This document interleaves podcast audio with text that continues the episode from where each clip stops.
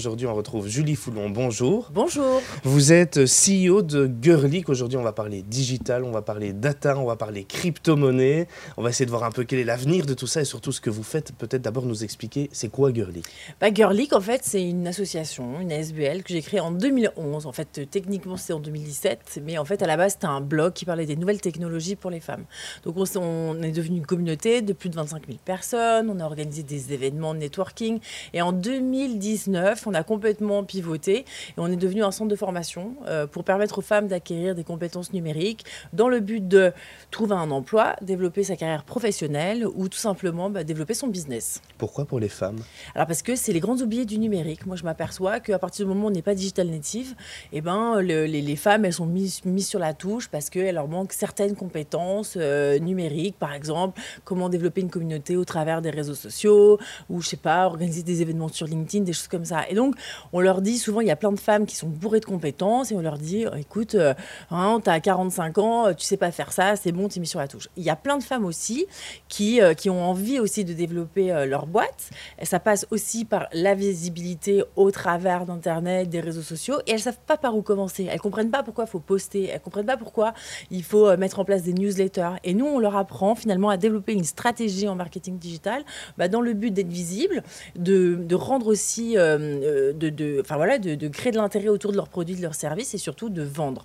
Donc vraiment l'objectif, c'est de rendre les femmes autonomes par rapport à toutes ces compétences numériques. alors vous dites à la base c'est un bloc, mais elle vient d'où cette passion euh, personnelle peut-être pour le numérique? Euh, bah, ça, ça vient de longtemps, 2002, euh, quand je faisais mon master en finance de marché, donc sur la côte d'Azur à Sophie Antipolis, j'ai reçu mon premier ordinateur portable et j'ai découvert tout un monde où je créais des sites internet. Enfin, je me suis vraiment, j'ai appris à coder moi-même en autodidacte. Et puis, euh, au lieu de faire mes stages en finance, euh, parce que j'ai tous mes copains de promo qui étaient traders, euh, bah, finalement, j'ai commencé à vendre mes sites internet. Puis je suis arrivée en Belgique, enfin bref, on n'a que 10 minutes, c'est une grosse, grosse mmh. histoire. je suis arrivée en Belgique et puis je travaillais dans la finance, j'ai perdu mon emploi et là, j'ai monté ma boîte parce que je savais coder et je savais créer des sites internet. Est-ce que du coup, ces formations, elles sont ouvertes qu'aux femmes? Alors non, alors ça s'appelle Girl Geek, donc c'est la contraction de Girl Geek. Alors ce qui est chouette en faisant ça, c'est que les femmes savent que c'est pour elles. Mais par contre, les hommes, ils s'en foutent. Ils viennent et tout, tranquille. Ils se posent pas la question, c'est pour moi, c'est pas pour moi et tout. Non, c'est ça qui est chouette. Est-ce qu'aujourd'hui, euh, au, niveau des, formations, on se rend compte que les gens devraient être davantage formés, mais peut-être déjà avant, au moment de l'école, est-ce qu'il faudrait plus d'approche au niveau du numérique, au niveau de la data, au niveau euh, du codage, ou, bien il faut attendre d'avoir plus d'expérience pour pouvoir se former? Alors, il en faut partout. Donc aujourd'hui, on ne fait pas sa carrière au même endroit, on le sait, toute sa vie, c'est pas possible, ça marche plus comme ça. Donc oui, dès le départ, dès l'école, il faut former euh, bah, les, élèves, donc ça, il n'y a aucun problème, mais aussi beaucoup de femmes qui viennent par la suite dans le numérique parce qu'elles développe un projet. Et là, à ce moment-là, il faut aussi mettre en place des choses, et ce qu'on fait avec Girl League, des, formations qui sont courtes, en ligne, qui arrivent à les toucher, et euh, sur des choses très concrètes qui vont permettre de, de, développer leur carrière professionnelle. Et donc, je crois qu'il faut vraiment se, aller se former vraiment à, à tout âge, et ça va aussi bien pour les femmes que pour les hommes, parce que les hommes aussi doivent se former. Donc, y a pas, c'est pas aussi qu'un problème que féminin. Mais moi, je m'attaque aux femmes parce que j'ai trouvé un moyen, une méthodologie pour pouvoir euh, mieux les cibler.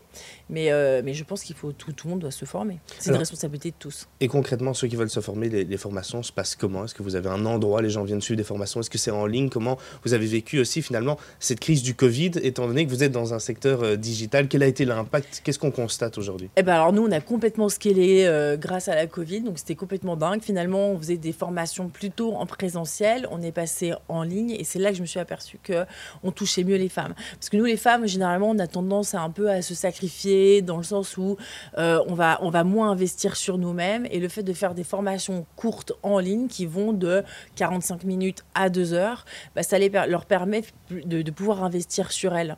Et donc d'acquérir comme ça des compétences sur le temps de midi, sur le matin. Donc pendant le premier confinement, on était euh, en ligne tous les matins de 10 à 12 sur des sujets très précis, créer son site internet, euh, je sais pas moi, développer une newsletter, des choses comme ça. Et en fait, j'ai eu des retours extrêmement positifs parce qu'il y a plein de femmes qui ont suivi les webinars et qui m'appellent maintenant en me disant mais nous, ça y est, on a développé notre boîte, ça fonctionne, on a des clients quoi. Et donc c'est ça qui est, formidable. Donc ça fonctionne. Donc nous, nos formations sont en ligne, mais on a aussi une, partie en présentiel. Et donc c'est une formation un peu hybride. Validation des acquis en présentiel parce qu'on a besoin de voir les gens, mais par contre toute la partie acquisition de compétences, ça on le fait en ligne. On va parler un peu de l'avenir du digital et puis on reviendra, on ira sur les crypto-monnaies aussi. Hein. Je sais que c'est un sujet que, que, vous aimez particulièrement. Euh, sur l'avenir du digital, est-ce que finalement, dans 10-15 ans, ceux qui seront euh, les, mieux placés, entre guillemets, qui s'en sortiront le mieux et qui auront les meilleures entreprises, sont ceux qui maîtriseront le digital? Est-ce que véritablement, s'il y a des gens qui ne sont pas convaincus aujourd'hui, on doit leur dire le digital, c'est l'avenir si vous n'êtes pas encore branché Ah bah tout à fait. Et puis il y a une, étude euh, d'Agoria qui est sortie en 2019 et qui montre qu'en 2030, donc c'est en 8 ans, il y aura 310 000 personnes qui vont perdre leur emploi parce que leurs compétences ne seront plus utilisées. Alors donc donc c'est les, les métiers à faible valeur ajoutée qui vont qui vont casquer en premier. Mais le problème c'est que oui il y aura des nouveaux métiers qui vont apparaître parce que euh, avec l'essor du numérique euh, il y aura plein de nouveaux métiers qui vont apparaître, mais ce sera pas les gens qui ont perdu leur emploi à faible valeur ajoutée qui vont récupérer ces, euh, ces emplois. Donc c'est hyper important de former les gens dès maintenant, de faire en sorte qu'ils soient un peu généralistes, qu'ils comprennent les mécanismes là où on est, comment on se situe, etc., comment ça fonctionne, et pour après pouvoir se spécialiser et aller plus loin. Parlons euh, crypto-monnaie. Euh, vous, vous donnez aussi des formations sur les crypto-monnaies. Pourquoi ce choix? Est-ce que c'est pas dangereux en fait les crypto-monnaies? Ah bah non, c'est complètement l'avenir. Alors il y a trois types de crypto-monnaies. Des cryptos pour, euh, pour spéculer, hein, comme le Bitcoin. Il y, a, des cryptos qui vont permettre de développer la communauté crypto, comme l'Ethereum, le Cardano, qui vont être des smart contracts. Hein. Donc les smart contracts, c'est par exemple, je prends un avion, je prends une assurance annulation. L'assurance annulation, moi j'ai l'impression de le payer en euros, mais en fait derrière c'est converti dans une crypto-monnaie. Les cryptos peuvent être programmables. Donc, du coup, ça va être lié avec des données. Donc, du coup, si j'ai un retard d'avion, eh ben, je serai automatiquement indemnisé. Donc, on, ouvre euh, plein de perspectives et il faut vraiment y aller.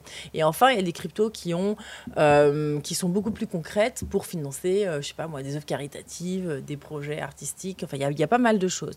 Il faut comprendre que les crypto-monnaies, euh, c'est l'avenir parce que, et même c'est même très très actuel, 60% des adultes dans le monde n'ont pas accès aux services financiers.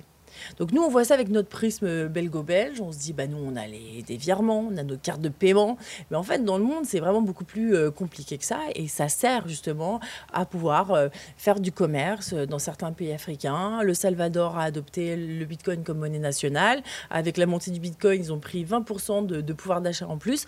Euh, il y a plein de femmes aussi qui vont, qui, qui travaillent aux États-Unis, qui envoient de l'argent au travers des crypto-monnaies à leur famille, parce que c'est quelque chose qui ne se dévalue pas. Alors oui, ça fluctue, ok, certes, mais en fait, euh, mais en fait, c'est, c'est, euh, comment je dire, si on, si on arrive à, rendre ça accessible, ça permet en fait de, bah, de financer tout un tas de projets super intéressants. Et les femmes en particulier se tournent aussi vers la crypto parce qu'on voit bien qu'il y a un problème d'accès au financement et, euh, et, en fait, elles vont, elles vont prendre des risques justement pour pouvoir bah, développer un capital suffisant pour pouvoir financer leurs projets. C'est du financement par objectif. Alors, vous en parlez avec beaucoup de passion. Oui. je, me dis qu'il y a beaucoup de personnes pour qui c'est peut-être pas encore assez clair de dire mais c'est quoi finalement une crypto-monnaie? Est-ce que ce sont des points? Est-ce que c'est véritablement de l'argent? Est-ce qu'il faut d'office passer par l'étape argent pour avoir de la crypto-monnaie?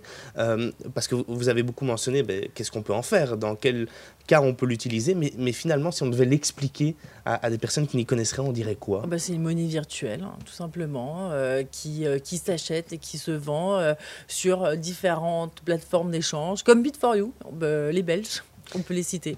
et, là-dessus, vous donnez aussi donc des formations. Il y a des formations uniquement sur les crypto ouais, là, je vais les lancer euh, sur Girlic parce qu'il faut, faut, comprendre comment ça fonctionne. Il y, a, un vrai engouement, mais le problème, c'est que ça peut être, euh, ça peut être dangereux parce qu'il y a une volatilité qui est extrême. Donc, du coup, il faut quand même mettre en place euh, des formations de, bah, de trading, comprendre comment ça fonctionne. Il y a tout un tas d'outils.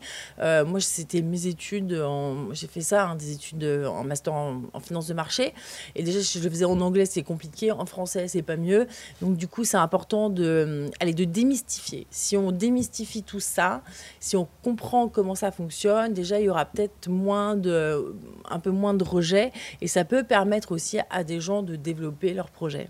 Quand on voit notamment hier le Bitcoin qui a battu un nouveau record historique à plus de 60 000, euh, quelle est la suite pour ce genre de monnaie? Est-ce que ça va continuer de rester très volatile, de monter très haut, mais de redescendre aussi très bas? Alors oui, donc ça peut, ça peut descendre, mais là on est dans les bons mois. On le voit hein, sur les, statistiques des dix dernières années du Bitcoin. À partir de, de moment entre octobre et avril, c'est plutôt des, des mois qui sont haussiers. Euh, à partir de mai, c'est plutôt, euh, c'est plutôt des mois qui, bah, qui, voilà, qui sont bearish, donc qui, descendent. Donc il y a comme ça, il y a quand même, on, le voit bien au niveau des statistiques. Hein.